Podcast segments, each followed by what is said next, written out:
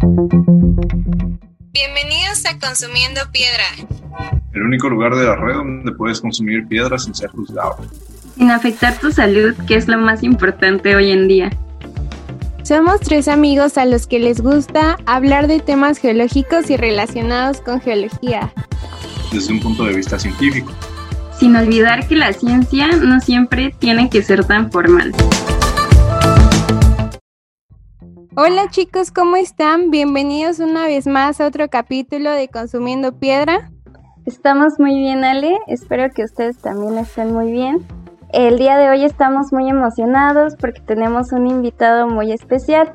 A lo largo de nuestra carrera universitaria hemos conocido profesores que nos han contagiado de ese amor a compartir el conocimiento. De eso va un poco este proyecto y hoy tenemos a uno de ellos para que inaugure esta sección de entrevistas.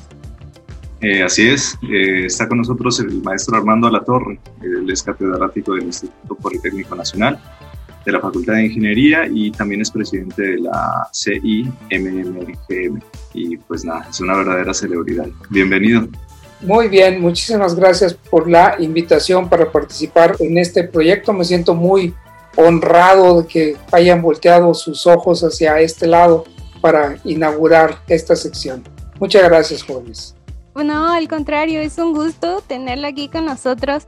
Creo que todos estamos aquí de acuerdo en que fue una inspiración, tanto para crear nuestra página de Instagram como para crear este podcast que ahorita están escuchando.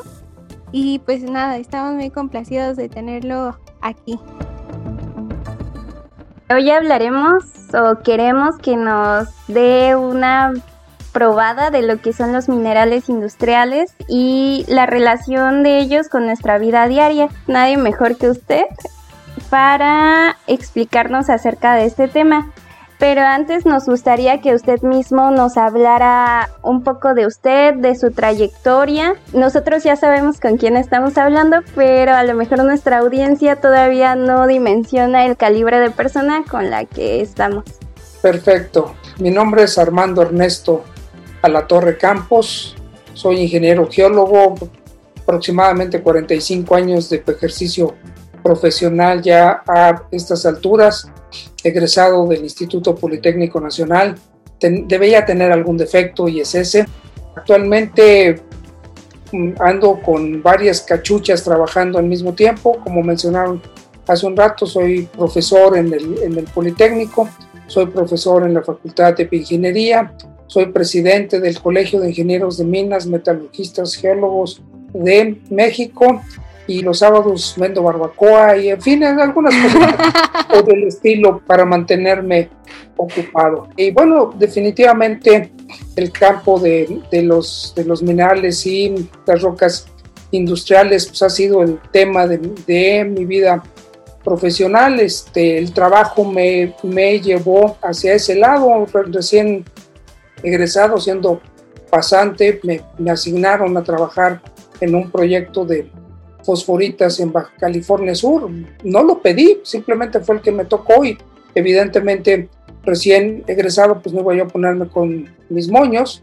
Entonces eh, entré a, trabajar ahí y los proyectos se fueron dando gradualmente hasta que sí llegó el, el momento en que ya Armando a la Torre decidió que su campo de trabajo profesional iba a ser este de los minerales y las rocas industriales, entonces es, es, donde he trabajado más, es donde he intentado hacer publicaciones, transmitir estas cosas, precisamente en, las dos escuelas imparto esta materia para grupos de geólogos y trato pues precisamente de transmitirles lo que yo conozco, lo que yo sé y realmente de lo que me ha apasionado, lo que me ha hecho feliz eh, trabajando profesionalmente y poderme desarrollar.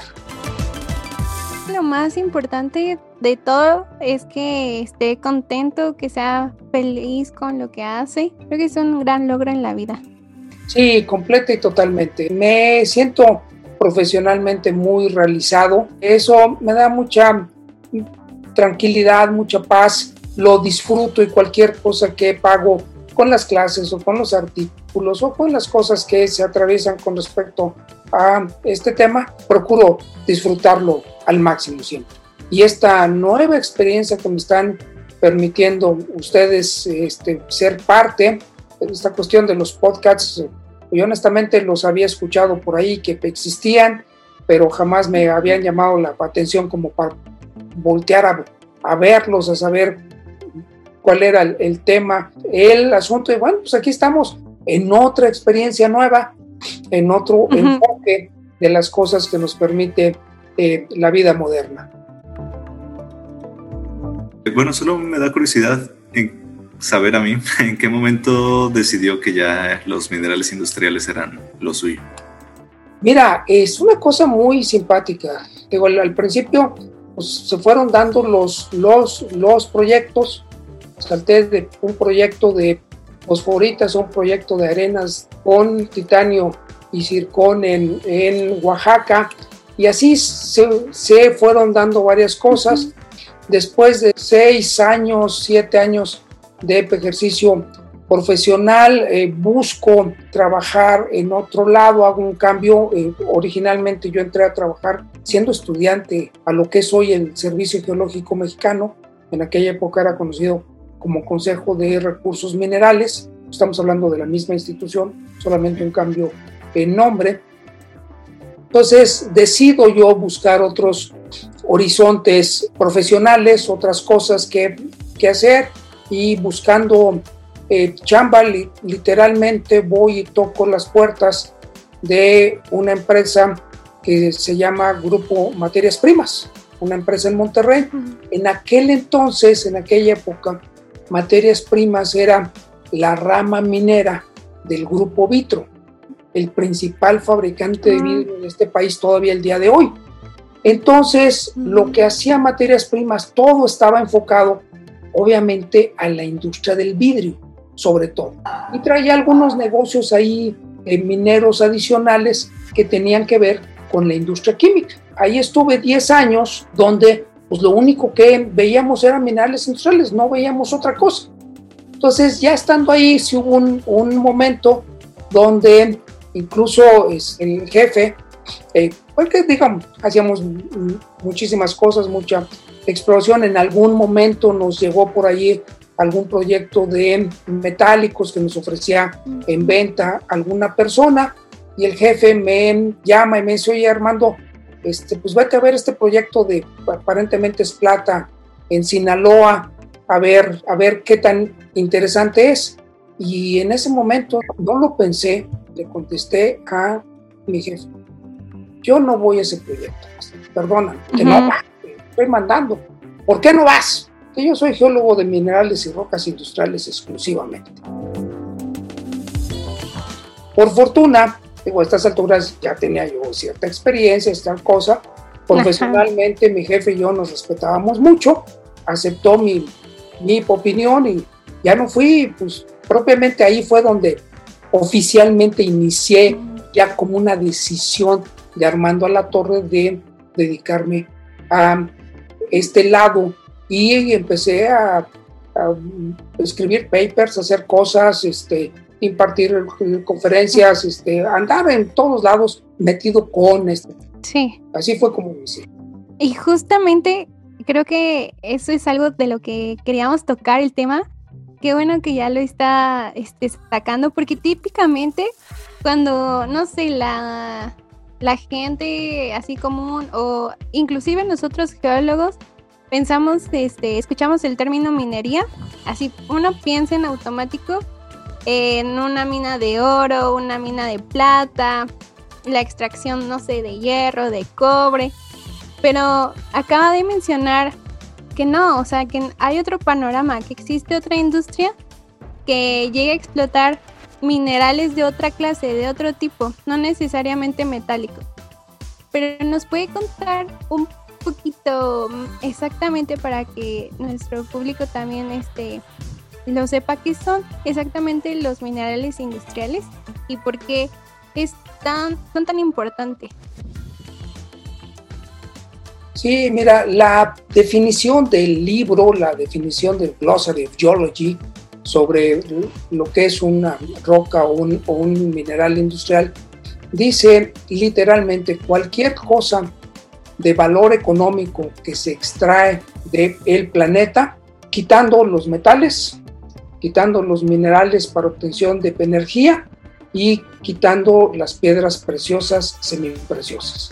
Entonces esto nos deja al final un universo enorme en el planeta. Eh, estamos hablando tranquilamente de 65 tipos de minas distintas y que van literalmente desde la A hasta la Z, desde asbestos hasta eh, ceolitas, y que todos estos son cosas que las industrias utilizan para fabricar algo y algo que impacta en nuestra vida todos los días. Incluso se utiliza mucho comparar el valor de la producción de los minerales y rocas industriales contra el valor de la producción de los metálicos y se ha visto que en los países más industrializados, economías tipo eh, Francia, Inglaterra, Estados Unidos, Canadá, Australia, el valor de, esa producción de minerales y rocas industriales sobrepasa por mucho el valor de la producción de los metálicos. En parte, ¿por qué? Porque es un universo mucho más grande y, este, y evidentemente sumado todo, pues da un mayor número. Y se ha visto que en economías poco industrializadas, voy a ponerles un ejemplo extremo, unas estadísticas que consulté hace poquitos meses, tal vez tres, cuatro meses, eh, la India, por ejemplo, el valor de su producción metálica es casi tres veces la de minerales y rocas industriales. Y creo que todo el mundo podemos comprender pues, que sí es una economía muchísimo menos industrializada a comparación de las otras. Entonces, en México ya ahorita, por fortuna, ya andamos casi a la par, ¿eh? Tenemos un sinnúmero de minerales eh, industriales que literalmente pegan en nuestra vida diaria, los tenemos en nuestra casa. Es sorprendente cómo muchas veces hay geólogos incluso que este, están rodeados de ellos y hacen como pues, como que no existen, como que no estuvieran ahí, y, este, y, siendo que, realmente los encontramos por todos lados. Y si quieres que iniciemos con, con, el tema de los usos, pues mira, yo te lo pondré así. ¿Qué es, qué, qué es lo que hacemos cualquier humano el día de hoy en la mañana en cuanto abrimos el ojo? Abrimos el ojo porque sonó el despertador. El día de hoy nuestro despertador sea nuestro celular. Eso es normalmente lo que ya todo mundo tenemos. Nada más me, voy a ir a una parte pequeña del el celular. El celular opera con una electricidad almacenada en una batería de litio. Y ahí empezamos con un mineral industrial. Entonces, el que despertemos depende en parte de uno o de varios minerales industriales. Nos levantamos, entramos al baño, seguramente usamos el inodoro, nos damos un regaderazo, nos lavamos los dientes, los caballeros nos rasuramos, ¿ok? Y ahí hay minerales y rocas industriales, hay un montonal, ¿ok? El inodoro lleva, dependiendo de la mar, puede llevar de 25 a 30 minerales industriales distintos solamente para fabricar esa pieza. Después nos metemos a dar un baño, este, usamos jabón, usamos shampoo, que estos traen como parte de sus elementos sosa que viene a la vez de la sal, la sal viene del mineral alita, entonces todo esto convertido llega hasta nosotros en estos productos de limpieza, nos vamos a lavar los dientes, la pasta lleva un compuesto que se llama fluoruro de sodio, que es el que mata los gérmenes, evita que se nos haga caries, etc. Ese fluoruro de sodio es un producto químico hecho a partir de la florita, otro mineral. Si usamos este, de las pastas de dientes que además te blanquean los dientes, etcétera, puede que la fórmula incluya también algo de carbonato de calcio y algo de sílice sumamente fina como un abrasivo para limpiar, para quitar las, literalmente quitar las manchas de los dientes. Voy a rasurar. Uso seguramente un gel o una espuma con objeto de poder eh, suavizar la barba. De ese gel, esa espuma viene en, en un bote que funciona a presión. Esa espuma para que pueda salir viene cargada con unos gases que se llaman gases propelentes, unos gases que empujan la espuma fuera del envase. Esos gases propelentes es otro producto que viene derivado de la florita también. Nos rasuramos, etcétera. Bye. Ok. Ah, ¿dónde? Frente al espejo. ¿Qué es el espejo? El espejo es un vidrio hecho de arena sílica, el de espato, caliza y por ser vidrio plano lleva dolomito también. Entonces, hay cuatro minas ahí simplemente atrás en el espejo. Hablando exclusivamente de la parte industrial, ¿ok? El reflejante sí es un químico de, plata, aplicado encima del vidrio, pero en primera instancia lo que necesitas es el vidrio.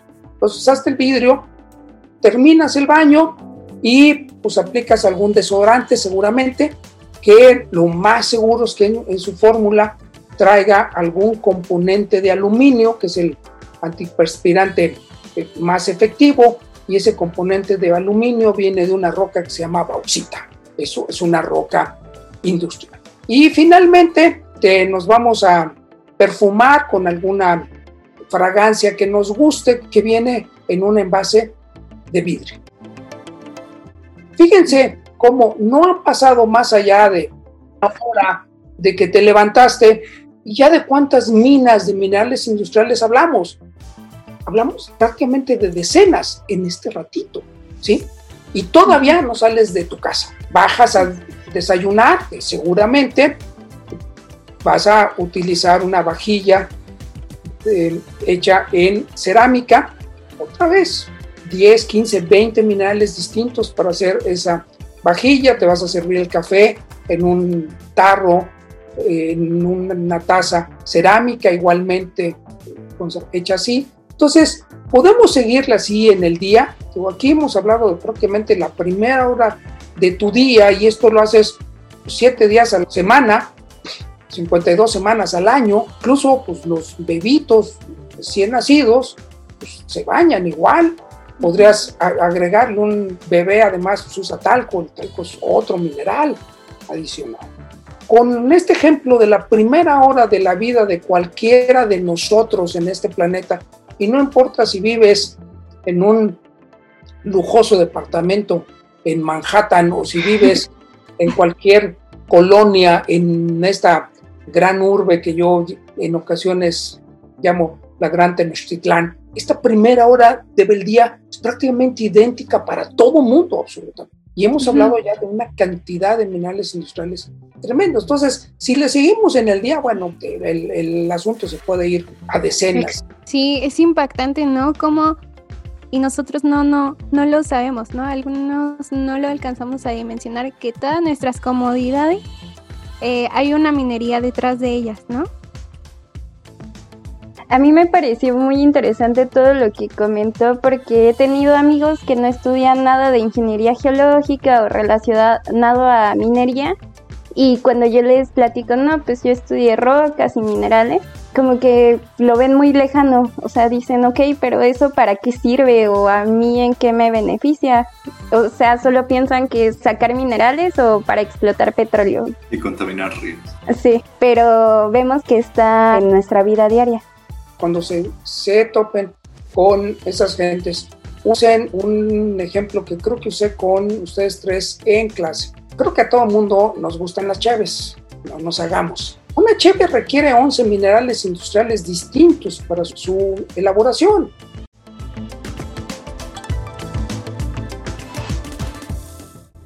Oye, pues este, la próxima vez que te eches unas frías, tienes que agradecerle a 11 minas distintas el que pueda llegar a tu mesa ese líquido que te satisface.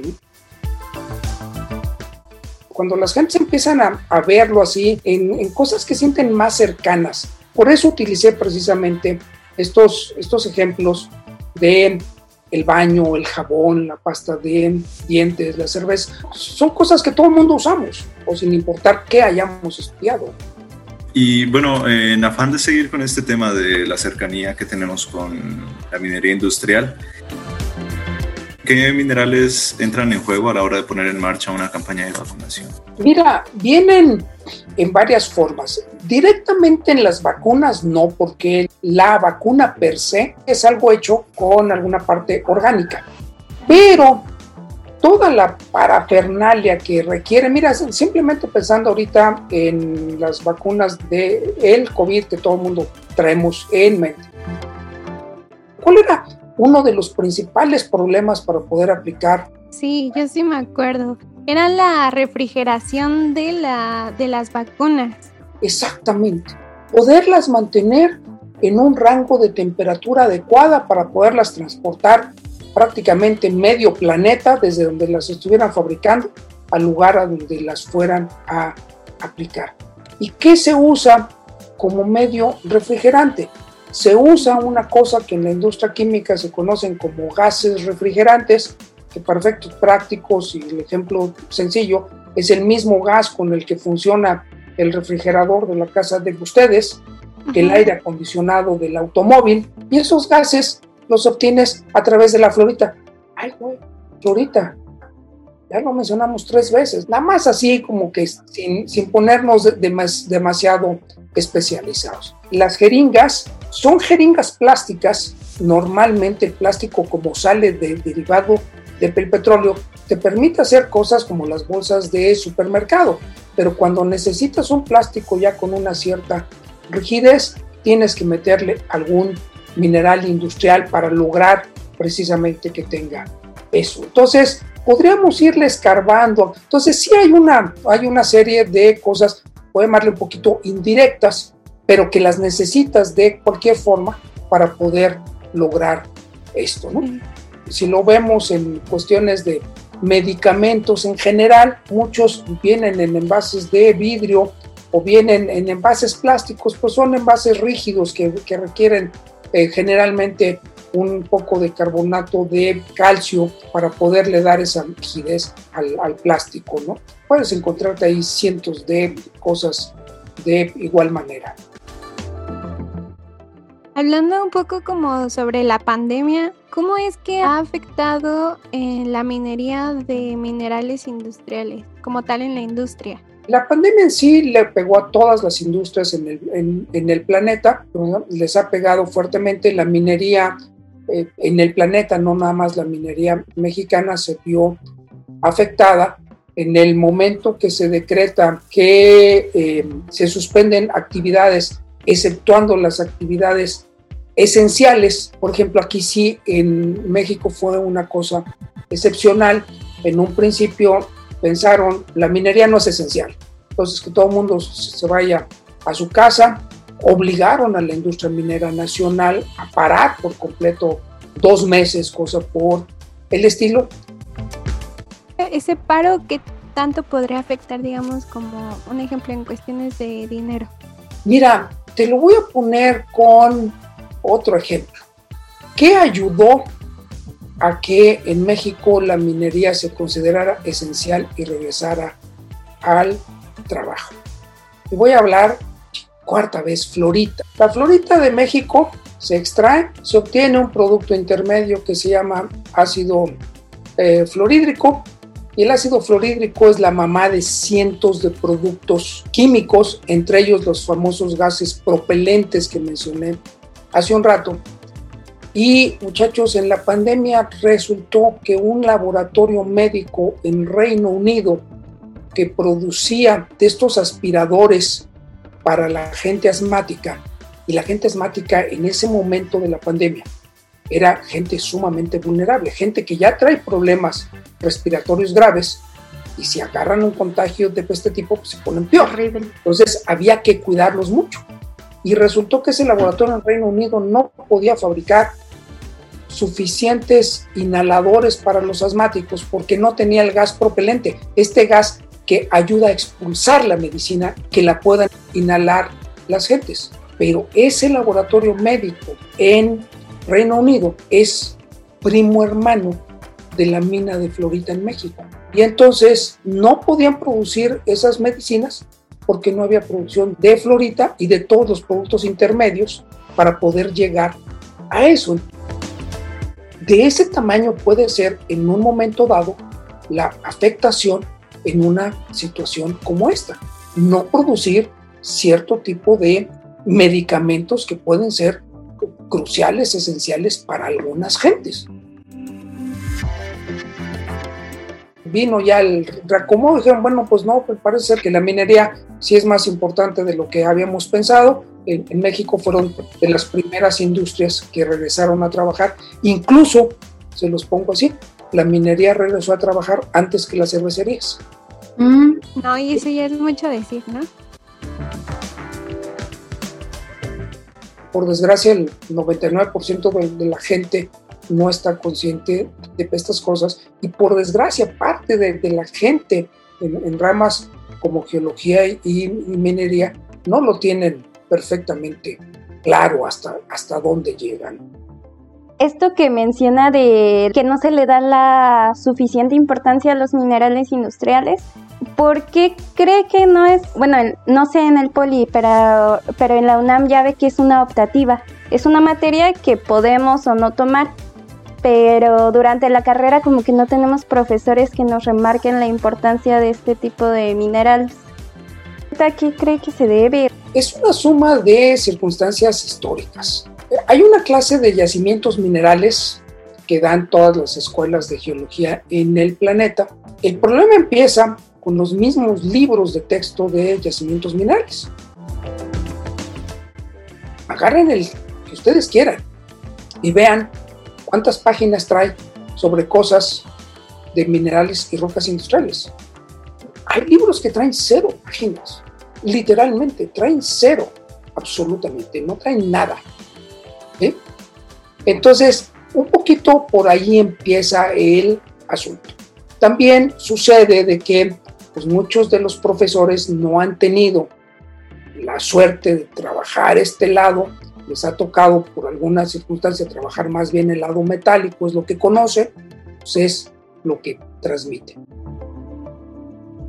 Hay un libro, por ejemplo, que a mí me, sorprende, que se llama así, Ore Geology and Industrial Minerals, por cierto lo hay en la, en la biblioteca de la facultad, bueno, el día que puedan. Trae en el título ya la parte de minerales industriales, solamente un 8% del libro está dedicado a este campo. Entonces, esta mezcla de circunstancias como que no ayuda. Y es muy cierto, a mí realmente me sorprendió mucho que en la facultad esta materia no existía realmente con los mineros llevan una optativa también de explotación orientada hacia, hacia este campo, pero que lo meten más al campo de las rocas dimensionables, no en sí. En el poli está el, el asunto un poquito similar, ¿eh? es una materia optativa también. Lo que sí hay de, de, diferencia entre una, entre una escuela y la otra es que el poli ya tiene muchos años impartiendo esta materia optativa. No, no sabría mencionarles el, el, número de años, pero yo llegué al Politécnico hace seis años y ya existía esta materia. Ya en la facultad, pues existe apenas desde hace, que son? Tres, cuatro semestres. Depende en la facultad de que haya un cierto mínimo número de alumnos que la pidan. Entonces, prácticamente hay que ir viendo semestre a semestre si se va a dar o no se va a dar. El Politécnico, aunque es optativa, pero sí, pues hay una demanda, podría yo llamarle normal, de unos 30 alumnos por semestre. Y ahí me imagino que ya la ofertan con el nombre, mientras que acá en la UNAM la tenemos que meter como temas selectos, no la tienen con el nombre. En el Politécnico sí, minerales y rocas industriales, ese es el nombre de la materia. Y mientras que acá sí lo metieron en un cajón especial que tienen ahí como para cosas que puedan saltar, que le llaman temas selectos de ingeniería y bueno, en un semestre dado en esos temas selectos, pues apareció minerales y rocas industriales y ahí lo hemos traído ahorita. Creo que ya son cuatro semestres con el actual. eh, nos gustaría que agregara eh, qué deben hacer los gobiernos para aprovecharlos de mejor manera. ¿Qué partes de la industria minera se necesitan impulsar y qué partes de otras industrias necesitan también crecer a la par? Mira, eh, yo creo que realmente lo que hace falta de parte de los gobiernos es simplemente dejar a los mineros hacer su chamba, literalmente. Que nos den las facilidades para hacer la exploración aquí en, en México por ley, desde la Constitución, cualquier cosa que esté en el subsuelo pertenece a la nación, posiblemente más del 80% de los minerales y rocas industriales se necesita un permiso del gobierno que se llama una concesión minera. Entonces, pues que nos dejen obtenerlas, que nos dejen trabajar, que nos dejen hacer las inversiones que eventualmente nos permitan encontrar, dimensionar y evaluar un yacimiento, un proceso que para aquellos que escuchen esto y no lo sepan, un proceso de este tipo, cualquier mina en el planeta, cualquier empresa que lo haga, es un proceso que puede llevar 10, 12, 15 años y puede llevar tal vez hasta una centena de millones de dólares de inversión.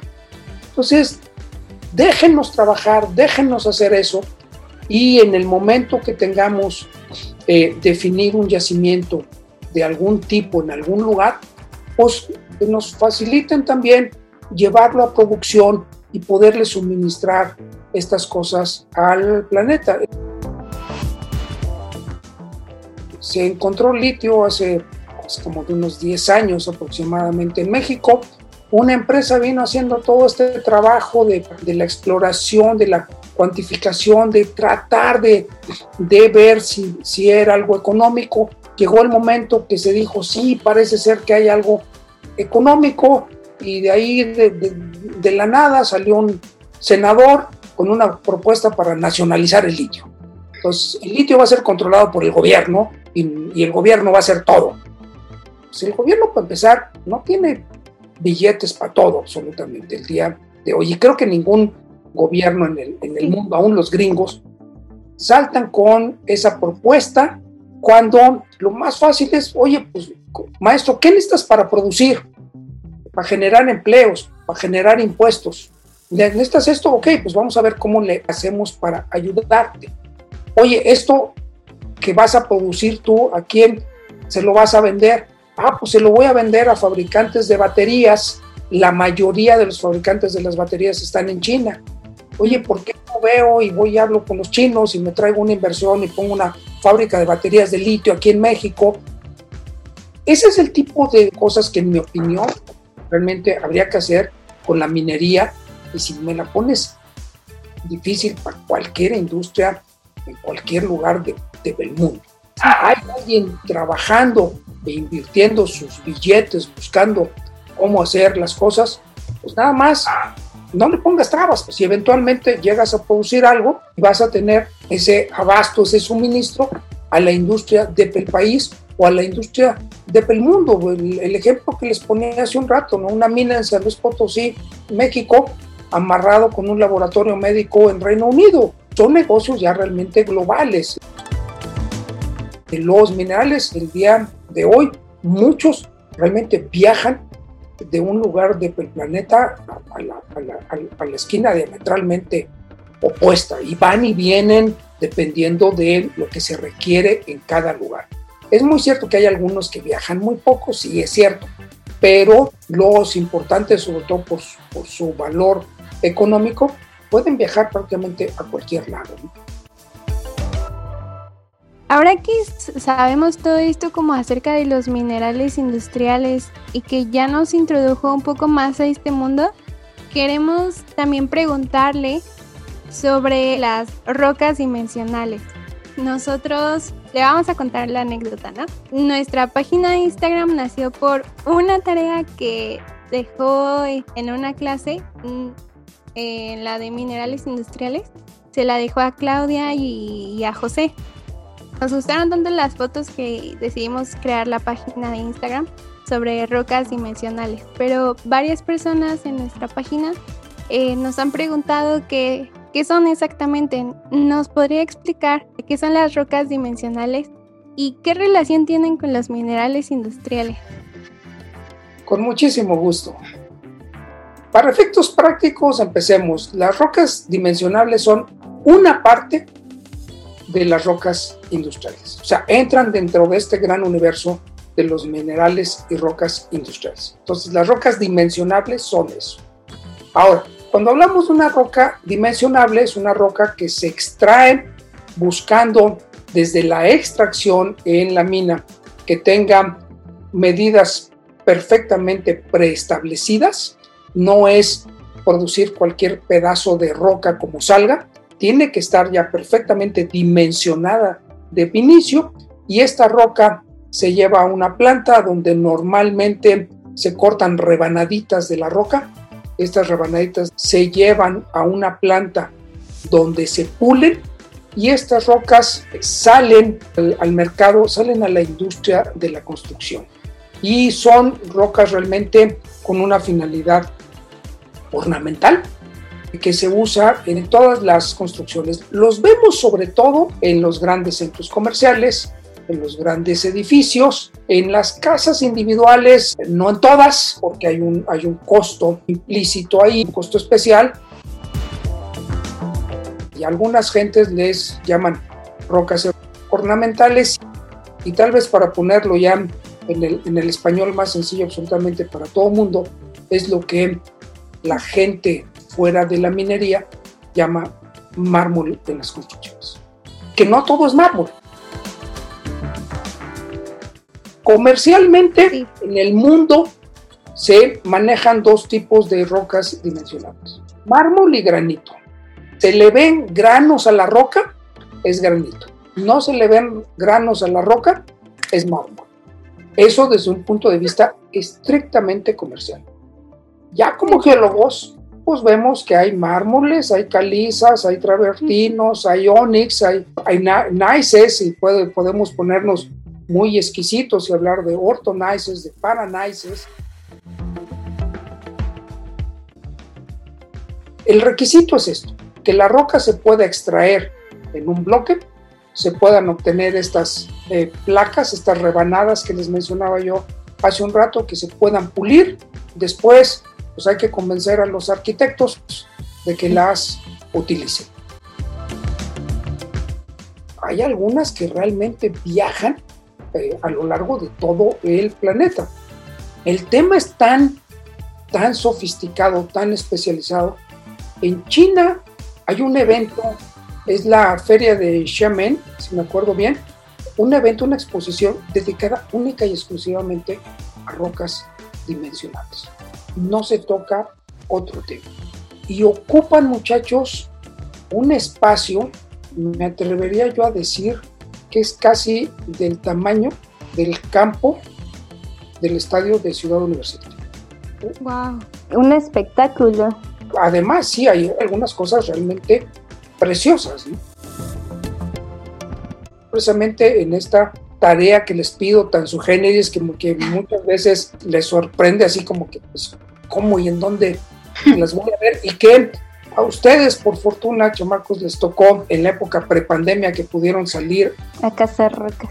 Métete a donde tú quieras, a cualquier zona, sobre todo, insisto, de edificios, y vas a ver una cantidad tremenda.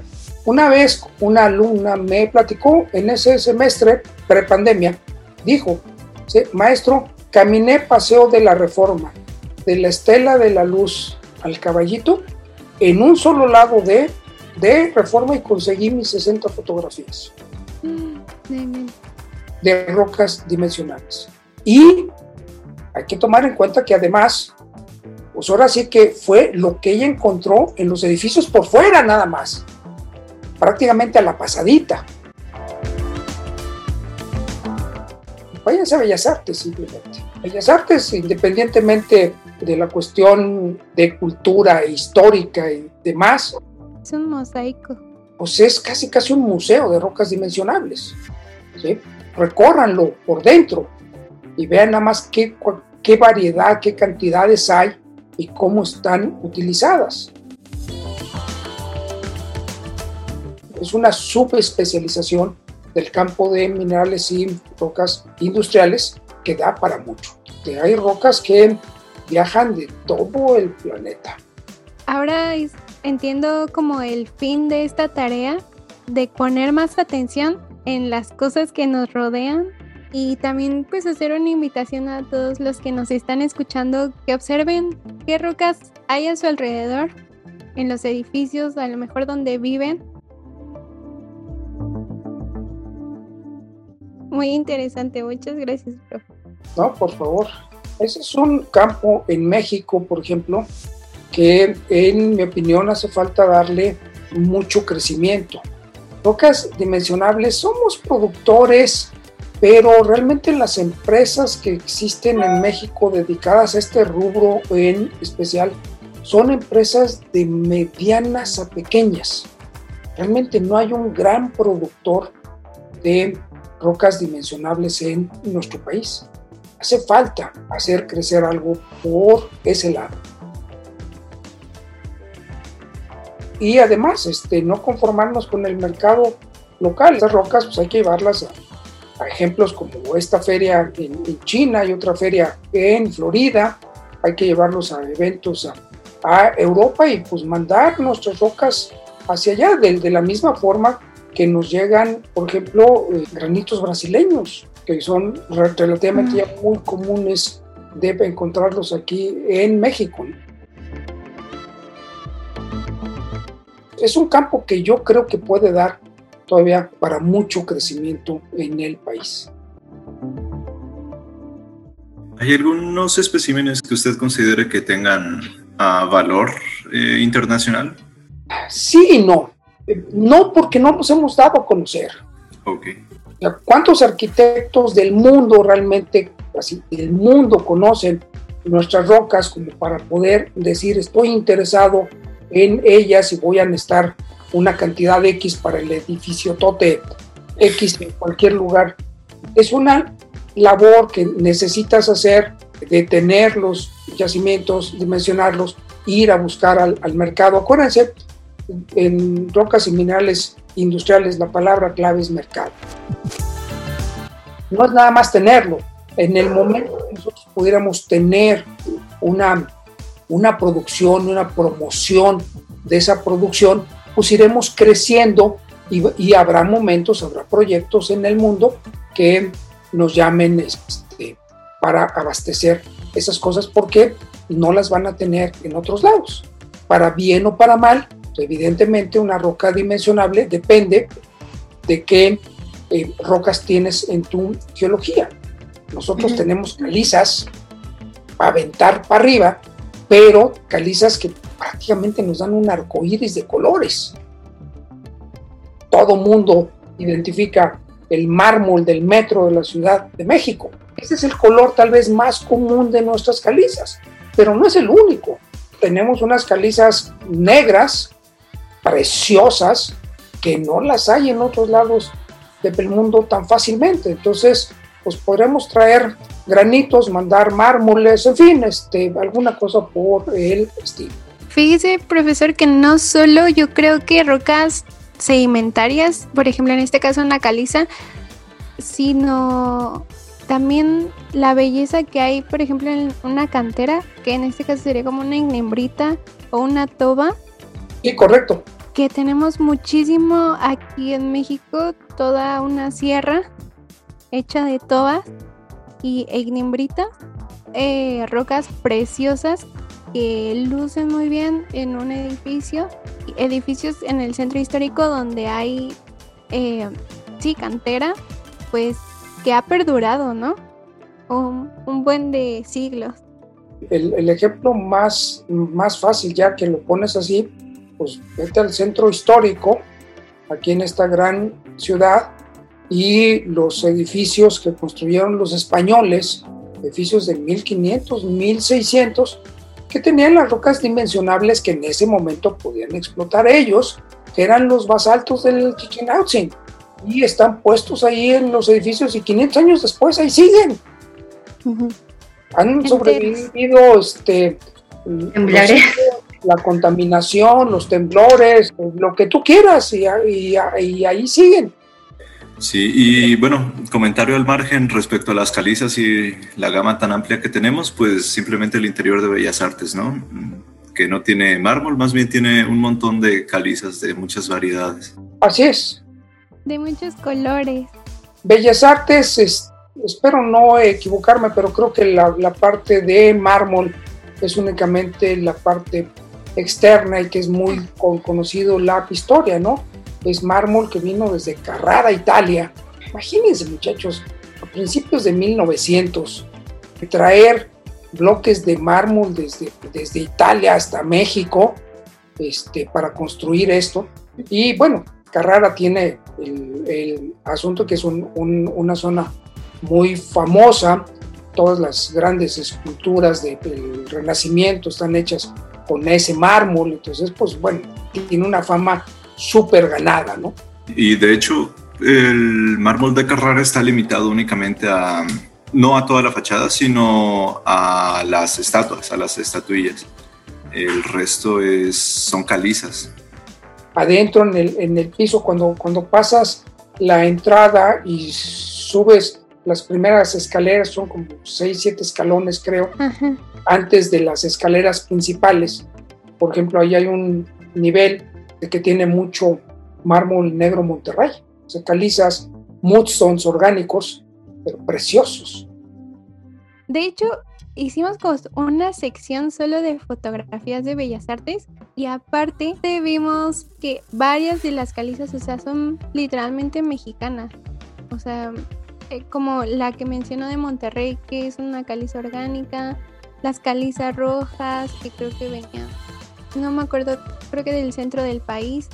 O sea, es una gama impresionante y solo en un edificio para bien o para mal, a los arquitectos el día de hoy, por la cuestión estética, les gusta mezclar de dos, tres, cuatro tonalidades de, roca que van a venir de sitios completamente y totalmente eh, alejados, ¿no?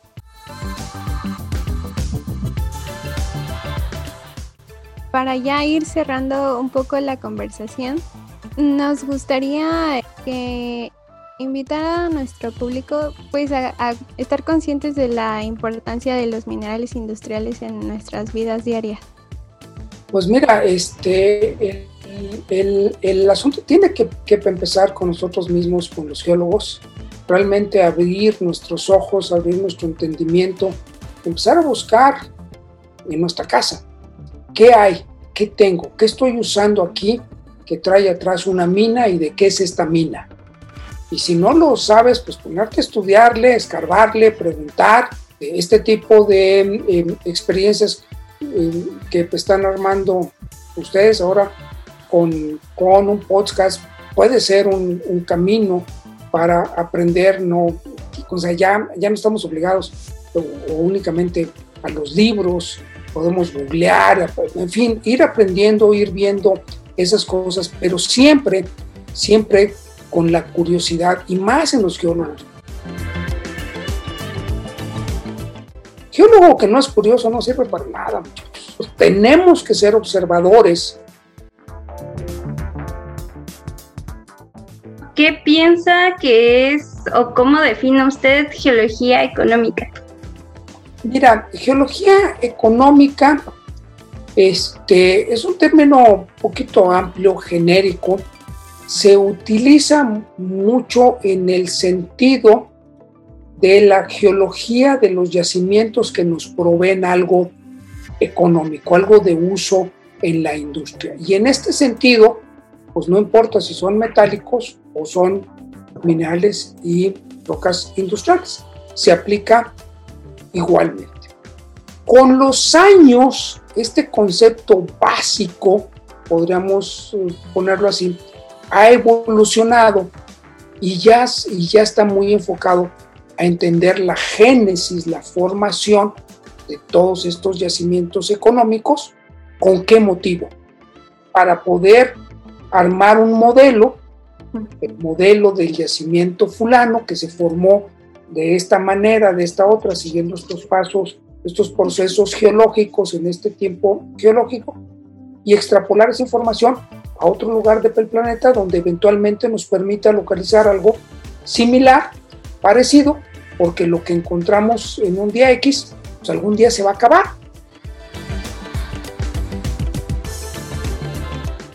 Todo va a ir hacia arriba, hacia arriba, hacia arriba, entonces necesitamos más yacimientos y necesitamos irnos preparando. Entonces, yo por ahí enfoco la, la, parte de lo que podríamos llamar una definición de geología económica. Posiblemente no te di la más ortodoxa, pero te di creo que la más práctica. Me gustó y quería saber su opinión sobre el término porque cada quien le da una definición diferente y hay gente que se pelea por definirla,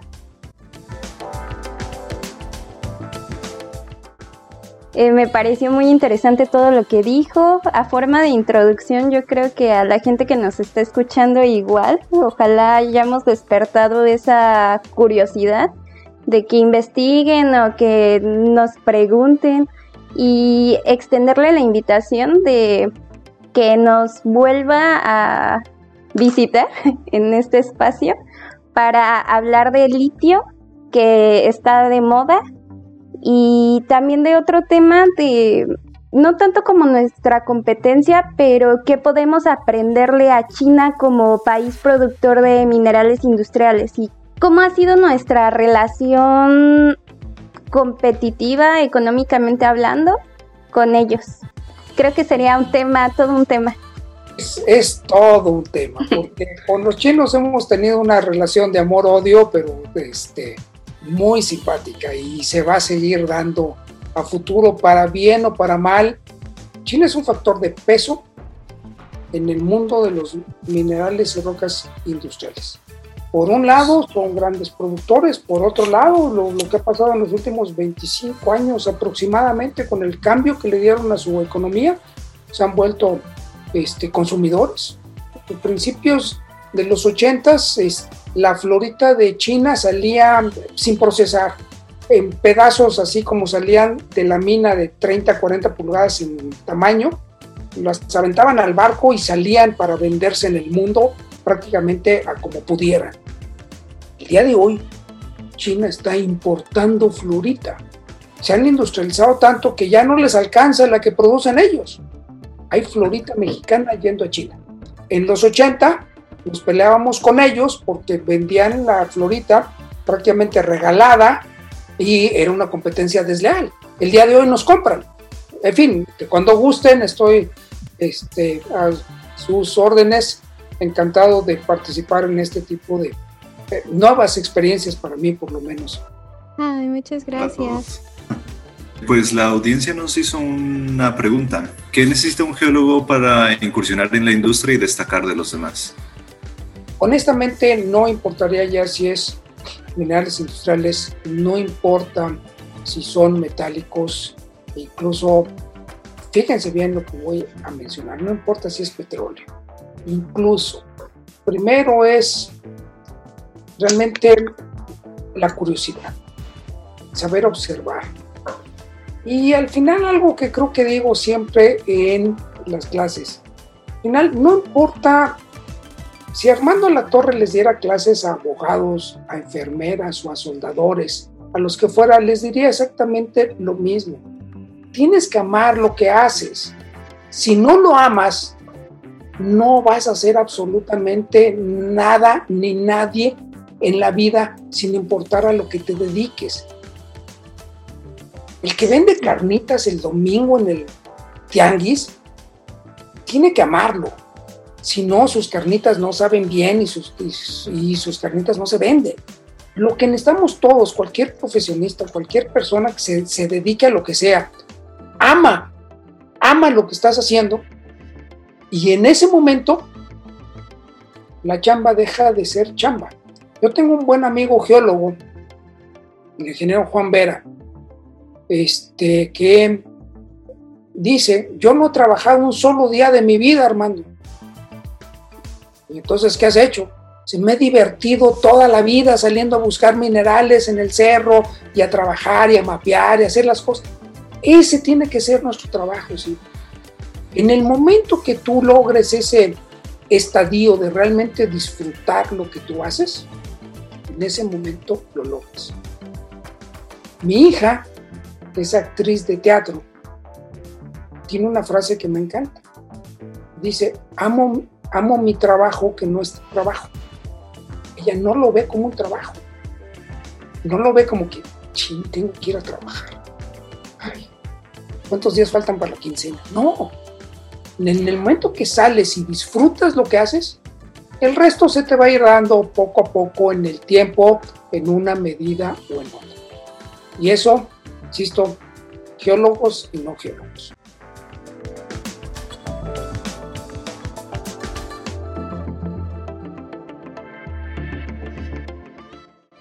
Ay, pues muchas gracias por todos sus consejos, por esta charla tan agradable.